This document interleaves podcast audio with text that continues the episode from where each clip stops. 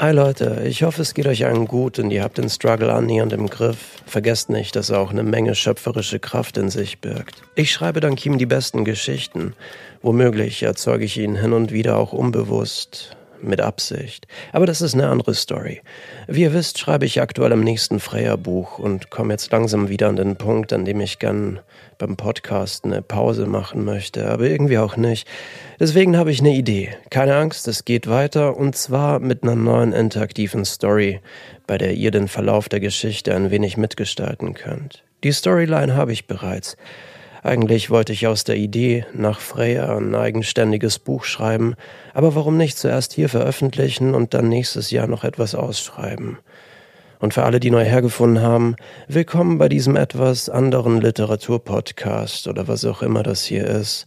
Vor euch liegt ein Meer aus Geschichten, meinen wie auch denen aus der Community, die mittlerweile über 100.000 Hörerinnen und Hörer groß ist, was ich nach all den Jahren noch immer nicht so ganz verstehe, aber womöglich sollte ich das auch gar nicht. Was nun also folgt, ist wieder eine interaktive Story. Nachdem das erste Kapitel hier veröffentlicht ist, habt ihr alle eine Woche Zeit, es euch anzuhören. Sonntag gibt's dann in meiner Story auf Instagram ein kleines Voting mit Ideen für den weiteren Verlauf der Geschichte. Mein Profil heißt Merlin in Berlin.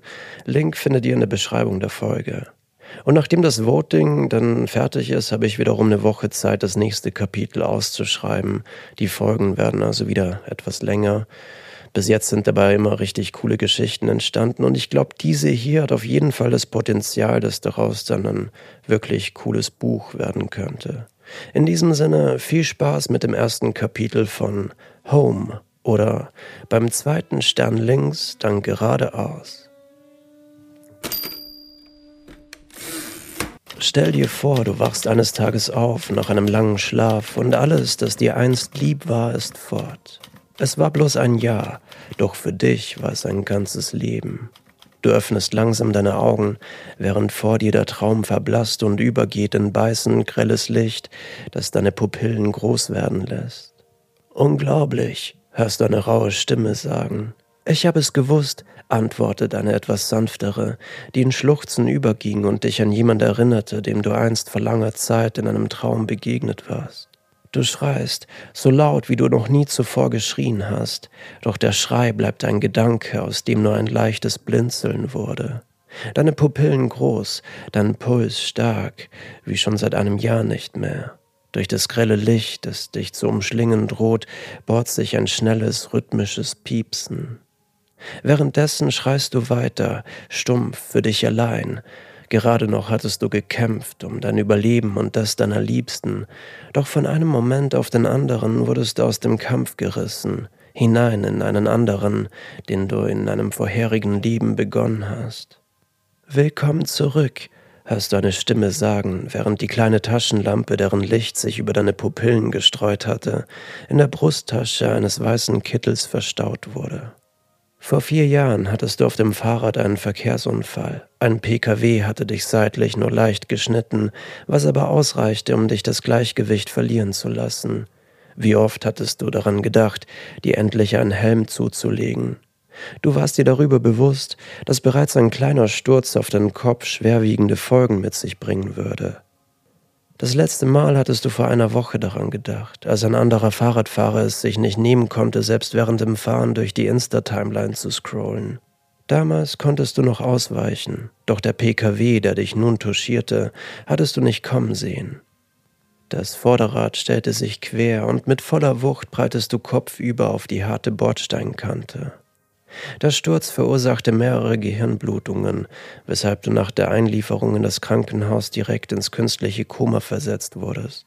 Nach mehreren Operationen hatten sie dich wieder aus dem Koma holen wollen, was nicht so recht funktioniert hatte. Es wurden zwar von Anfang an Gehirnaktivitäten festgestellt, doch aus dem Koma warst du nie wirklich erwacht.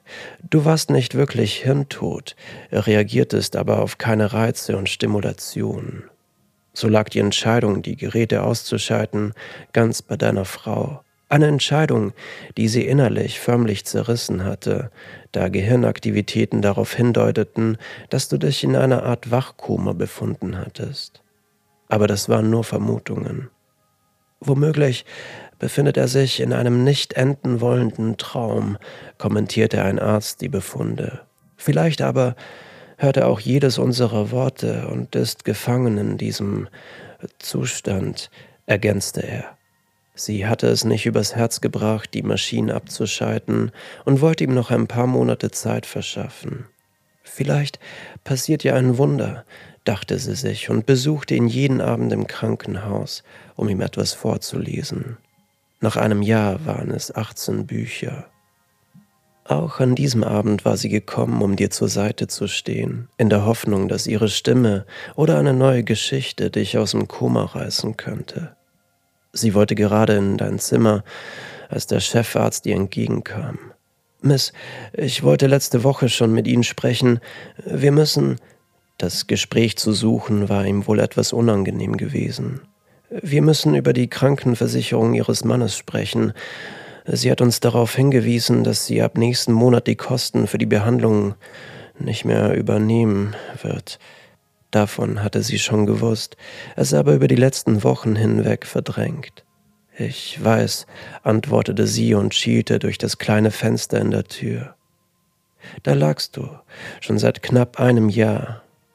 Und er war noch nicht fertig. Ich glaube nicht, sie wusste, was nun folgen würde. Ich glaube nicht, dass es für ihren Mann noch Hoffnung gibt. Nach über einem Jahr hat sich sein Zustand weder verschlechtert noch verbessert. Vielleicht sollten wir, Bevor er zu Ende sprach, riss sie die Türklinke nach unten. Ihm ein neues Buch vorlesen, beendete sie seinen Satz, riss die Tür auf, schloss sie und lehnte sich von innen dagegen, als wollte sie die Realität nicht in dieses Zimmer hineinlassen. Nur noch dieses Buch, murmelte sie in sich hinein und sank auf den Boden. Nur noch dieses Buch, murmelte sie vor sich hin, als sie sich wieder aufrichtete und zu deinem Bett lief. Nur noch dieses Buch, flüsterte sie dir zu, als sie es aufschlug, sich auf den Stuhl neben dir saß und zu lesen begann. So lange, bis auch ihre Augen schwer wurden. Und während sie schlief, wurde deine zuvor ruhige Atmung schneller und schneller, denn der Albtraum, der dich zu quälen schien, erreichte seinen Höhepunkt.